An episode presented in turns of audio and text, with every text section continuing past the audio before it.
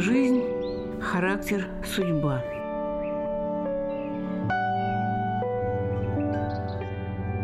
Биографию Анны Ахматовой читает Нина Попова.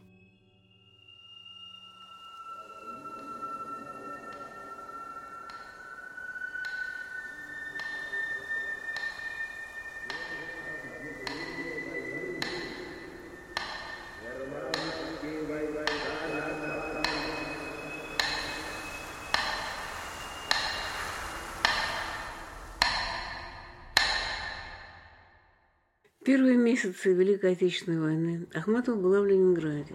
В сентябре 1941 года эвакуирована в Ташкент. Жизнь в эвакуации была сложной, скученной. В Ташкенте оказались московские и ленинградские писатели и деятели культуры. Жилье дали в какой-то комнатушке, бывшей кассе какого-то управления. Трудно было привыкнуть к климату. Как и все, жила новостями с фронта. Продолжала писать поэму «Без героя» болела тифом, и в тифозном беду ей привиделось все то, что произойдет с ней в 46 году. Опять сработала ее великая интуиция. Во время болезни видела какое-то судилище, героиней которого была она сама. Великая Отечественная война объединила народ на новых этических началах. Люди, слушая сводки с фронта, при получении хороших новостей говорили «мы освободили» и называли город – это было истинное, а не фальшивое, основанное на большевистских лозунгах единения. В 1942 году написала свое стихотворение «Мужество» о Великой войне, в которой Россия защищала не только свою землю, Россия защищала свой язык. Эти стихи Ахматовой знала вся страна. Но мы сохраним тебя, русская речь, великое русское слово, свободным и чистым тебя пронесем, и внукам дадим. Свободный и чистый язык – выражение такого же свободного и чистого сознания. Сразу после победного окончания войны Ахматова, как и большая часть советской интеллигенции, надеялась на обновление жизни всего общества на фоне контактов руководства страны с руководителями войск союзников антигитлеровской коалиции. Так было и с русским дворянством после победы над Наполеоном в войне 12 года. Надежда на реформы – Конституцию, отмену рабства. Эти настроения были уловлены и наверху. В ЦК начинается кампания по обвинению интеллигенции в низкопоклонничестве перед Западом.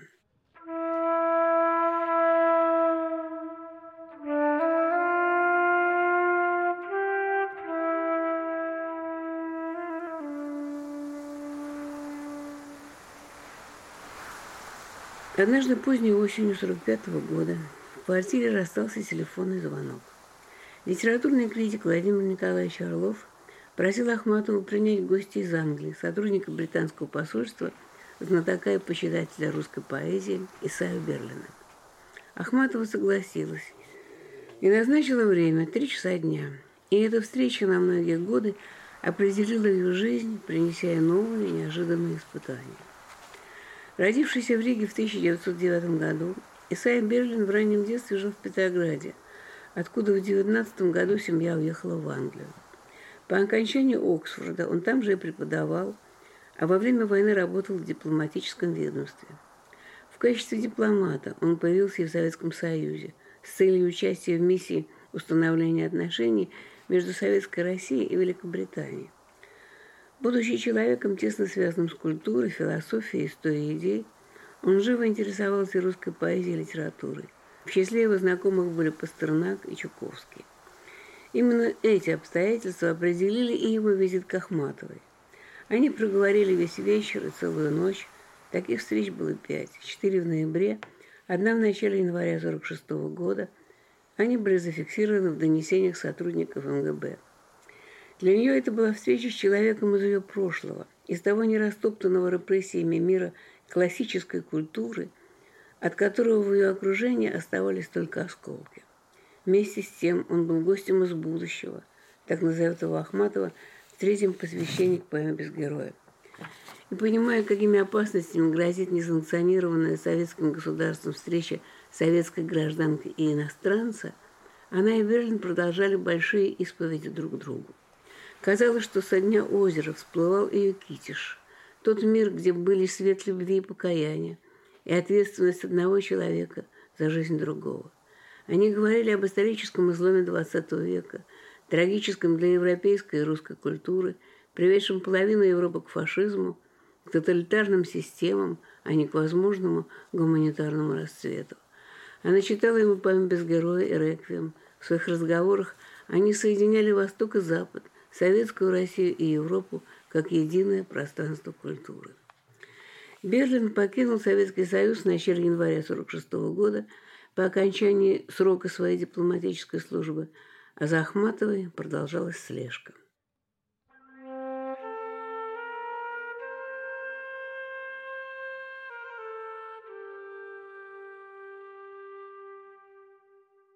Что было дальше? Ахматова эта встреча дала ощущение нового высокого смысла жизни, ощущение абсолютного понимания другим, вера в себя как в поэта и понимание того, как дорог ей этот человек. Цикл из пяти стихотворений, посвященных встрече, она поначалу назвала «Любовь». Весной 1946 года Ахматова в составе Ленинградской писательской организации с успехом выступала в Москве. Зал вставал при ее появлении на сцене – разражался долгими овациями. Что было замечено наверху? Известные реплики Сталина. Кто организовал вставание? Оказывается, наша монахиня принимает английских шпионов. Гнев вождя был направлен на писательскую интеллигенцию Ленинграда, на журналы «Звезда» и «Ленинград», их руководство и авторов. Рупором его идей был секретарь ЦК Жданов, который в своем докладе назвал поэзию Ахматовой чуждой советскому народу, а ее саму полумонахиней полублудницей. Постановление Оргбюро ЦК ВКПБ о журналах «Звезда» и «Ленинград», газета «Правда», 21 августа. Ахматову исключили из Союза писателей. Во всех партийных организациях города шло обсуждение Ждановского постановления от 14 августа 1946 года – с осуждающими выступлениями членов партии. Ей запретили печататься, лишили продовольственных карточек. Ждановское постановление ввели во все учебники по литературе для советской школы. Сила советской литературы, самой передовой литературы в мире состоит в том, что она является литературой, у которой нет и не может быть других интересов, кроме интересов народа и интересов государства. Ахматовская поэзия совершенно далека от народа. Это поэзия десяти тысяч верхов старой дворянской России, обреченных. Но божество ограничен диапазон ее поэзии. Поэзии взбесившейся барыньки, мечущейся между будуаром и Маленной. Чувство обреченности. Постановление, связанное с именами двух писателей, Ахматова и Зощенко, и двух ленинградских журналов «Звезда» и «Ленинград», было со стороны Сталина мерой устрашения интеллигенции, ощутившей себя слишком свободной после окончания войны. Отношения СССР, Великобритании и Америки, бывших союзников, переходили в эпоху новой, холодной войны. Страну ждали железный занавес и борьба с космополитизмом. Еще до выхода постановления в комнате Ахматовой было установлено подслушивающее устройство. МГБ завербовало в качестве осведомителей некоторых людей из ее близкого окружения, а у ворот Шереметьевского дворца поставили шпиков, чтобы следить за ней. Два мордатых парня или один парень с мордатой девкой выросли у ворот Шереметьевского дворца на Фонтанке, вспоминала Надежда Мандельштам. У этих людей не было лиц, а морды – запомнить которые мы неоднократно пытались, но всегда безуспешно. Нас интересовало, прикрепляют к нам случайных мордатых или постоянных. Мы считали, что топтунов следует закрепить за объектами. Мы звали их не топтунами, а Васями. Я рвалась поговорить с каким-нибудь из Васей, но Ахматова мне не давала. По ее теории надо было делать вид, будто не замечаешь спутника, иначе высокое учреждение обидится и уничтожит нас – мы не смели проникать в его тайны. Однажды, когда Ахматова и Мандельштам вечером возвращались домой, их долго не пропускали из вестибюля дворца, где была вахта. В сад под видом того, что охрана якобы потеряла ключи от дверей, ведущих в сад. Наконец ключ был найден, и они вышли из вестибюля в сад. На каком-то шагу нам навстречу из окна первого этажа вспыхнул такой белый и яркий свет, что я невольно закрыла глаза, пишет Надежда Мандельштам. Мы шли, не останавливаясь, и Ахматова спокойно прокомментировала. Магний. Очевидно, Аболтусам приказали сфотографировать нас. Исполнители велели продержать нас, но заболтавшись, не успели подготовиться к съемке. Карточек нам не прислали, а техникой, по-моему, пользовались допотопно. Неужели во второй половине 40-х годов еще надо было снимать с магнием? Ахматова считала постановление расправой за встречу с Исаей Берлиным. Новый поворот расправы с интеллигенцией начался в 1949 году. В августе этого года был арестован Пунин, а в ноябре сын Ахматова и Гумилев. Леву очень жестко допрашивали о визите заморского дипломата к его матушке, вспоминала Эмма Герштейн. Однажды Лев невольно вспомнил, как следователь, схватив его за волосы, бил головой о крепкую стену Лефортовской тюрьмы, требуя его признания шпионской деятельности Ахматовой в пользу Англии. В июле 50 -го года министр МГБ Абакумов обратился к Сталину с докладной запиской о необходимости ареста поэтессы Ахматовой. Сталин предложение Абакумова об аресте не поддержал, и Абакумов распорядился разработку продолжать. После ареста Лёва Ахматова, опасаясь новых обысков, сожгла весь свой архив. Ее мучила мысль, что она в какой-то степени сама дала повод для ареста сына. Считая виноватой прежде всего себя, она приняла предложение кого-то из руководящей верхушки писательской организации спасти сына ценой издания ее стихов, посвященных 70-летию Сталина.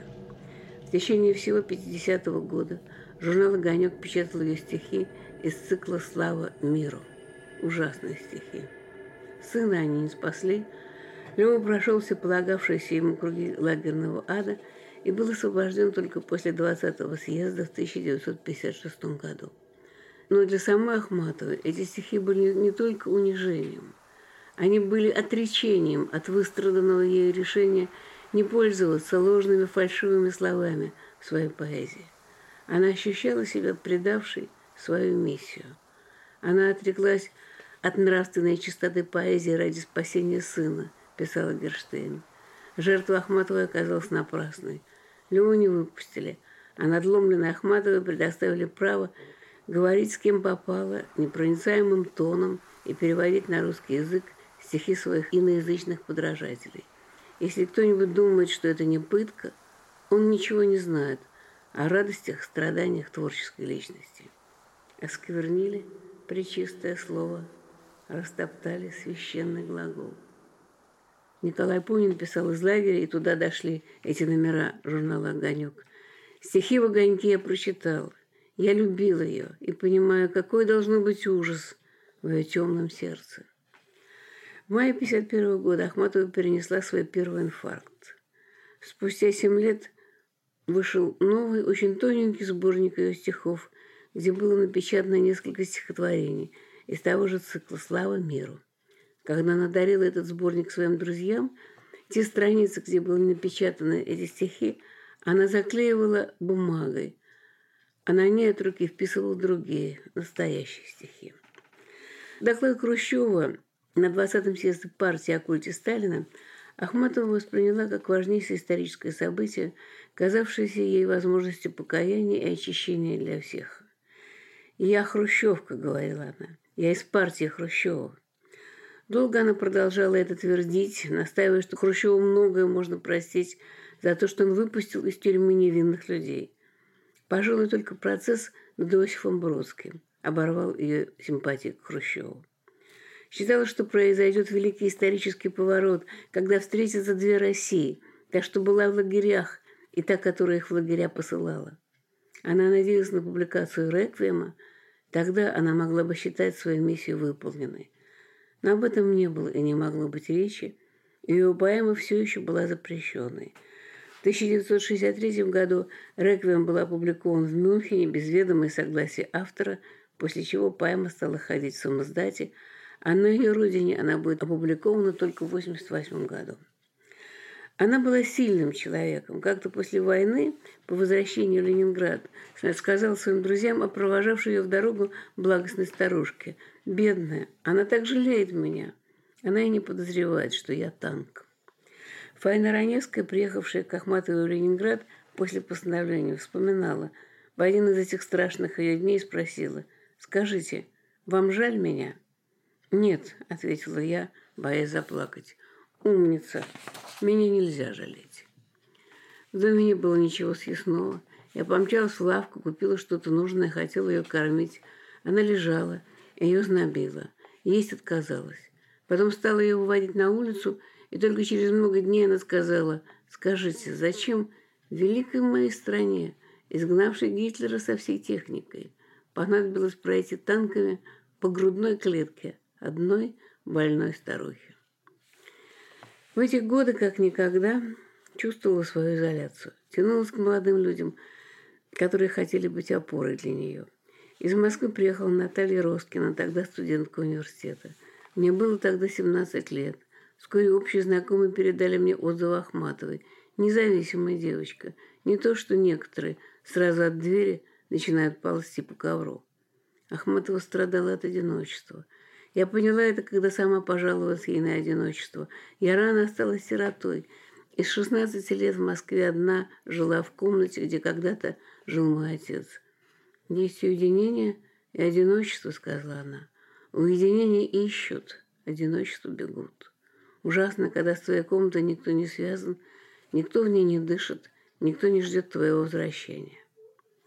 После августовского постановления 46 -го года жизнь для нее остановилась. Я знала об Ахматовой только, что ее не арестовали, продолжала Роскина, приехав к ней осенью 46 -го года. Ахматова назначила мне свидание у Русского музея. Стала мне говорить, что с ней нельзя встречаться, за ней следят. Нас обеих знобило. Но как только я почувствовала, что она просто за меня боится, на самом деле она была очень рада мне, вдруг перестала это скрывать и, взглянув на меня с нежной жалостью, сказала тихо «миленький». Страшный круг обреченности был тогда.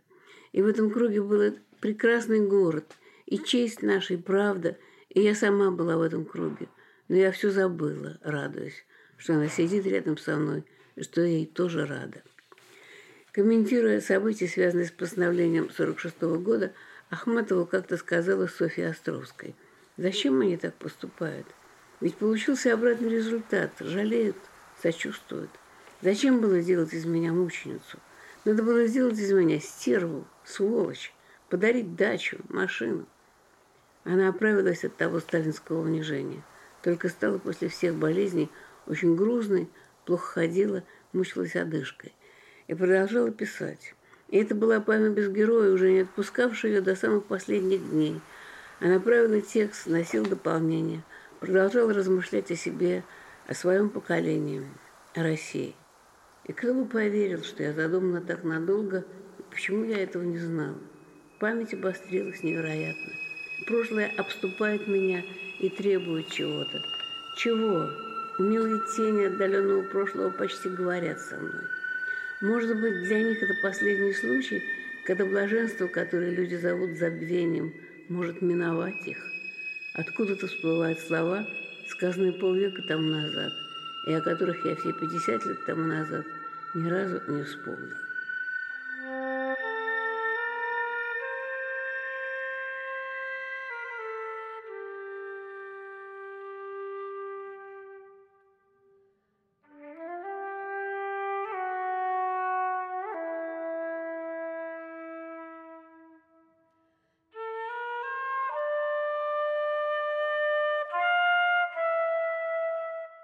И новые стихи, среди которых был цикл «Венок мертвым», памяти Мандельштама, Булгакова, Пельника, Цветаевой, Пастернака.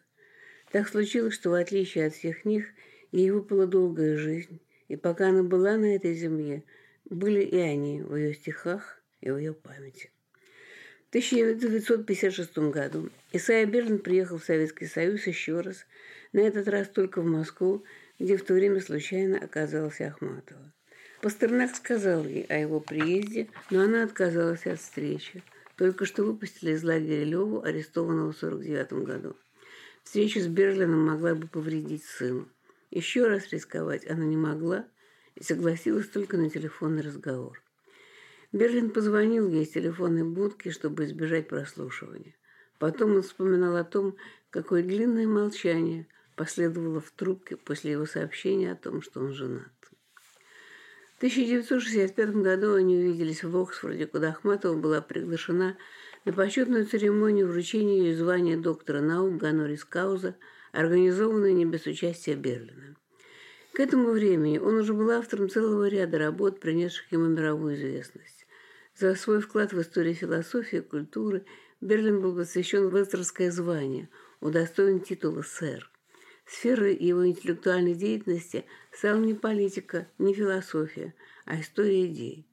В 70-е годы на Западе он был признан крупнейшим либеральным мыслителем XX века. Научные занятия Берлина опирались в том числе и на опыт изучения истории русской культуры. Из 240 написанных им работ 60 посвящены России. Его героями были не только Толстой, но и Белинский, Писарев, Герцен, Тургенев, русские мыслители – так называлась одна из его классических работ. Спустя два десятилетия, летом 1989 года, в интервью с Центрального телевидения сэр Исайя Берлин, рассказывая о своей поездке в Ленинград, о встрече с Ахматовой, заключил свой рассказ следующими словами. «Это был самый замечательный момент в моей жизни, моя встреча с ней. Более замечательного в моей жизни никогда не было. Я был счастлив, я был горд, я был очень глубоко и на всю жизнь тронут. А еще через десятилетие, при встрече с автором этой статьи в Лондоне, 11 июля 1977 года, за четыре месяца до смерти, он говорил с некоторой долей иронии о том, что журналисты и литературоведы создали литературный миф об Ахматовой, а ему назначили роль главного героя. Сэру Исайя было тогда уже 88 лет, и, наверное, ирония давала возможность смягчить то обстоятельство, что он, философ с мировым именем, до сих пор известен в России только как собеседник Ахматова и Пастернака. Последние десять лет жизни Ахматовой не походили на предыдущие. Вернулся из заключения сын, Лев Николаевич вышел из лагеря с последней волной реабилитации.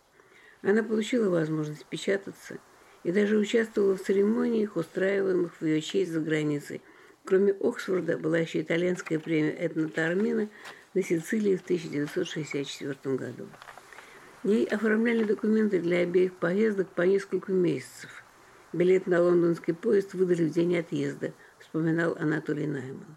Она говорила, они что думают, что я не вернусь, что я для того здесь осталась, когда все уезжали, для того прожила на этой земле всю и такую жизнь, чтобы сейчас все менять, ворчала.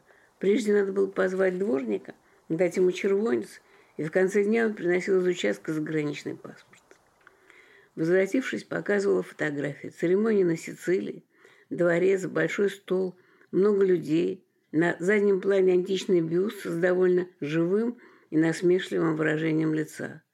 Она комментировала, видите, он говорит, Эфтерпу знаю, Сафо знаю, Ахматова первый раз слышу. Правда, теперь приходилось превозмогать болезни, чтобы завершить то, что ей нужно было успеть сделать до смерти. С некоторой иронией наблюдал за своей реабилитацией в советской критике, возводившей ее в ранг официально признанного поэта.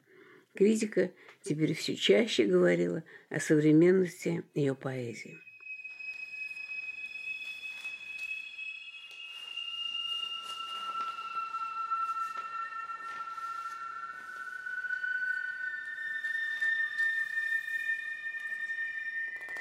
Потерю сына и после возвращения их отношения не переставали быть сложными.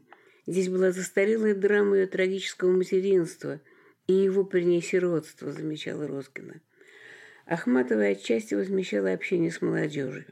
Это были сыновья писателя Виктора Ардова в Москве и молодые поэты в Ленинграде, среди которых был Иосиф Бродский. Она с удовольствием участвовала в пирожках молодых, приговаривая, что водка полезна сердечникам и расширяет сосуды. Бродский вспоминал. Ахматова говорил, когда стихи не пишутся, жить очень неуютно. Делаюсь человеком только тогда, когда у меня перо в руке. Это она уже говорила о себе сама. Главная феня Ахматовой, продолжал Бродский, это афористичность. Она поэт в высшей степени афористический. Об этом сама длина ее стихотворений свидетельствует. Ахматова никогда не вылезает на третью страницу. поэтому и к истории у нее отношение афористическое.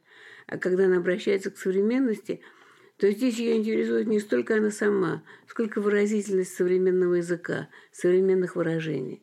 Люди, мало с ней знакомые, привыкли думать об Ахматовой как о царственной даме, которая говорила на языке Смольного института, в то время как Ахматова обожала все эти, как говорится, выражанцы. «Вас тут не стояло», «Маразм крепчал».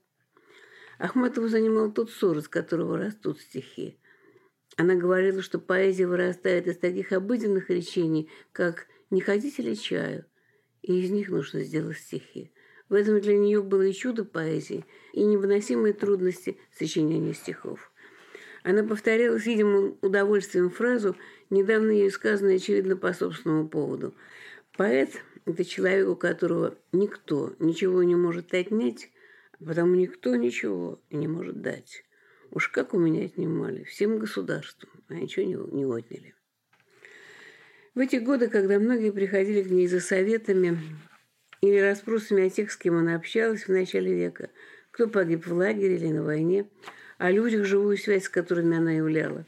Поток ее посетителей близкие назывались некоторые доли иронии Ахматовка. Среди новых ее знакомых был Александр Солженицын – только что опубликовавший повесть «Один день Ивана Денисовича». Ее имя в эти годы было окружено неким ореолом, вызывало уважение ее отказ идти на компромиссы с советской идеологией, достоинство с которым она сносила гонения, верность своей стране вопреки всем испытаниям. И все последние годы она с яростным упорством исправляла и правила появившиеся в западных изданиях эмигрантские воспоминания и о ней, и о Гумилеве, тех людей, которые помнили их жизнь и знали их творчество до событий, последовавших за революцией 17 года. Это был ее долг перед умершими и теперь рискующими быть превратно понятыми поэтами, такими как Гумилев и Мандельштам. Она продолжала писать о самом процессе поэтического творчества и о поэте, воспоминания о Мандельштаме и Амадео Модельяне. С глубоким сочувствием переживая процесс, начавшийся над Бродским, и его ссылку – делала все, что было в ее силах, чтобы добиться его досрочного освобождения. И остро оценивала исторические события, происходившие в мире. 22 ноября 1964 года, день убийства президента США Кеннеди, записала «Буря в мире, мире, мире».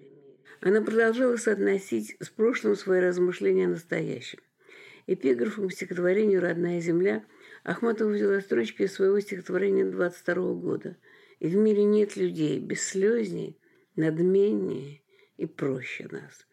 Продолжая свои давние размышления об эмиграции, о том, что теряет и что обретает человек, вынужденный покинуть родную землю. Вместе с тем стихотворение «Родная земля» своего рода ответ на цикл «Слава миру».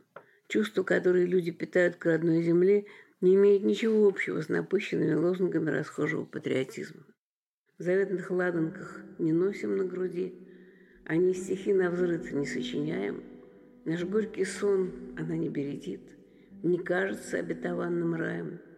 Не делаем ее в душе своей предметом купли и продажи, Хворая, бедствуя, немодствуя на ней, О ней не вспоминаем даже. Да, для нас это грязь на калошах. Да, для нас это хруст на зубах – и мы мелим, и месим, и крошим тот ни в чем не замешанный прах. Мы ложимся в нее и становимся ею. Оттого и зовем так свободно своею. Основой ее мужества и патриотизма была именно вера. Она верила, как современный человек, со всей широтой философского восприятия жизни и широким приятием православной церкви, замечала Наталья Роскина. Своей религиозности она не скрывала – но никогда не афишировала и крайне редко о ней говорила. Фрида Викторова рассказывала мне, быть может, анекдот, выдуманный самой Ахматовой, что ей как-то позвонили из антирелигиозного журнала с просьбой дать стихи. И она ответила, это не мой профиль. С такой широтой она относилась и к национальным вопросам. Она была истинно интернационалисткой, говорила мне, что никогда в жизни не умела отличить еврея от русского – в мое время среди интеллигенции не было другого воспитания, рассказывала она. Вот Ирочка Пунина вышла замуж за Романа Альбертовича, только потом узнала, что он еврей. То есть как, изумился я, ведь его фамилия Рубинштейн. Она не знала, что это еврейская фамилия. Думала, одного русского фамилия Иванов, другого Рубинштейн, да в мое время только так и бывало. Другая важнейшая ее черта – аристократизм, продолжала Наталья Роскина. И внешности, и душевному ее складу было присуще необычайное благородство, которое придавало гармоническую величавость всему, что она говорила и делала. Это чувствовали даже дети. Она рассказывала мне, как маленький Лео просил ее, «Мама, не королевствуй». Страх оказаться рядом с ней мелким сковывал самых близких ей людей. Она это понимала и часто страдала от этого. У нее были свои требования к собеседнику, которые не всегда легко было понять. С одной стороны, конечно, предполагалась любовь к ее стихам, знание поэзии, а с другой ее раздражало, что ей смотрят в рот, не осмеливаются ни в чем возражать. Преклонение ведь тоже приедается. У нее ничего нельзя было узнать ни о ком. На один мой монолог обвинительный она не ответила ни одним возражением, а сказала только «и я ее люблю». Ее правилом было не рассказывать о близких людях никаких подробностей. Но вот одно из редких исключений – Алексей Баталов, еще совсем молодой, в расцвете своей славы, только что вернулся из поездки в Париж с триумфальной демонстрацией фильма «Летят журавли». И тут же собрался ехать на Сахалин. Здоровье его было в неважном состоянии, и его мать Нина Антоновна очень огорчалась, просила Анна Андреевну отговорить его. Анна Андреевна сказала ему наедине, «Алеша, зачем вам ехать? Ведь там такой тяжелый климат, это же каторга». А он ответил, «Мне так хорошо было в Париже, я должен теперь это искупить». Эта фраза глубоко тронула Ахматову. Она была религиозна, и это, конечно, было весьма существенной стороной ее личности. А цензура по-прежнему не пропускала в печать поэму «Без героя». Ахматова начинала поэму «Без героя» под новый 41 год, вызывая из памяти события декабря 14 когда на новогоднем маскараде в Белом зале Фонтанного дома появлялись тени из 13 года под видом ряженых. Но по мере развития сюжета и движения текста проявлялись события времени террора и сталинских репрессий, вплоть до конца 40-х годов – и были строки, которые, как и ее реквием, впервые были напечатаны уже после смерти автора. «Ты спроси у моих современниц, каторжанок, стопятниц, пленниц, и тебе порасскажем мы, как в беспамятном жили страхе, как растили детей для плахи, для застенка и для тюрьмы». Под текстом поэмы Ахматова работала на ней в продолжении 25 лет, сохранилось 9 редакций – была судьба ее поколения. И писала в комментарии. Такой судьбы еще не было ни у одного поколения, а может быть не было и такого поколения. Подвергся цензуре последний, подготовленный к печати сборник Ахматова и «Бег времени». Стихи сороковых годов последних лет редакторы заменяли на ее ранее любовную лирику. Ахматова считала встреча с Берлином и события личной жизни превратилась в достояние истории принесшая столько неприятностей, вместе с тем дававшая силы справиться с ними, она казалась Ахматовой проявлением исключительности ее судьбы и способности преодолевать ее превратности. Известно замечание биографов Ахматовой, что ее поэзию питала неразделенная любовь. Только тогда она могла превратить свою жизнь в произведение искусства – только тогда она оставалась поэтом. Поэтому считала, что встреча 46 -го года произошла вопреки всему, что делало ее невозможной, вопреки привычному ходу жизни, даже вопреки самой смерти. Она была построена на способности подняться над повседневностью. Один из ее последних циклов «Полночные стихи» о любви, которой грозят не новые повороты судьбы, войны, революции, но тень приближающейся смерти – во власти влюбленных преодолеть это неизбежное последнее прощание, преодолеть саму смерть. Что невозможно на земле, может случиться в музыке, в общем для двоих сновидений. В ее поэзии дано было острое ощущение бессмертия и вечного бытия. Услышишь гром и вспомнишь обо мне. Подумаешь, она грозы желала. Полоска неба будет твердо алой, а сердце будет, как тогда, в огне. Случится это в тот московский день, когда я город навсегда покину и устремлюсь к желанному притину, свою меж вас еще оставив тень. Было ли это пророчеством или так свойственно ей предчувствием, но в этих стихах она назвала место своей смерти. Ахматова умерла 5 марта 1966 года в подмосковном санатории Домодедово, куда приехала лечиться после очередного сердечного приступа. По странной иронии судьбы, этот день, 5 марта, день смерти Сталина, был для Ахматовой все последние годы особым днем. Она его обязательно отмечала. Похоронные хлопоты затянулись за предстоящего праздника Международного женского дня 8 марта. В Москве прощание с ней происходило в больнице, расположенной в бывшем странноприимном доме Шереметьевых, на котором, как и на фонтанном доме, был изображен герб с девизом «Deus conservat omnia», ставший эпиграфом к поэме «Без героя». «Бог сохраняет все». В Ленинграде 10 марта прощение Захматова проходило сначала в Никольском морском соборе, а потом в Доме писателей, еще одном дворце Шереметьевых, украшенном тем же девизом. На пути в Комарово, там на старом финском кладбище ее решено было похоронить, траурная процессия остановилась у фонтанного дома, и Анна Ахматова попрощалась с ним в последний раз.